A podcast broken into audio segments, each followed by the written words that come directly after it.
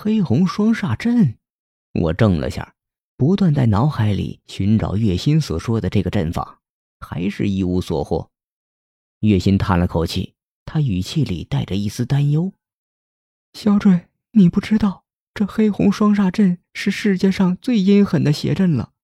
当年我们月溪家族的长老就曾遇到过，这阵法很难解除。最后，我们月溪家族的那位长老，活生生的被这阵法给困死在里面了。”月心的话让我心中一冷，我伸出了手抵在棺材两边。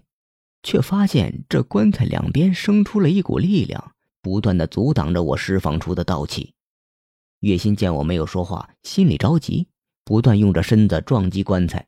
我听到了红棺材里传出的响声。月心，我没事，你不要担心。我现在正在想办法破解。你那边怎么样？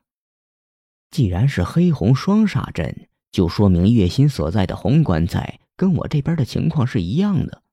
自然要解除，也得两边一起解除。我还好，就是不要释放出自己的气息，不然会被反噬的更厉害的。小准，我觉得这棺材里好像有一股力量依附在棺材里，只要我们找出这股力量所在的位置，一次击破这股力量最脆弱的地方，我们就可以出来了。力量，我暂时的收起了身上的力量，不断在棺材里摸索。就在这时，我觉察这棺材板上似乎有些不对劲。我拿出了符箓，轻轻朝着符箓一吹，只见符箓着起了火。借着火光，我瞧见了棺材盖上的阵法，是一些奇怪的文字。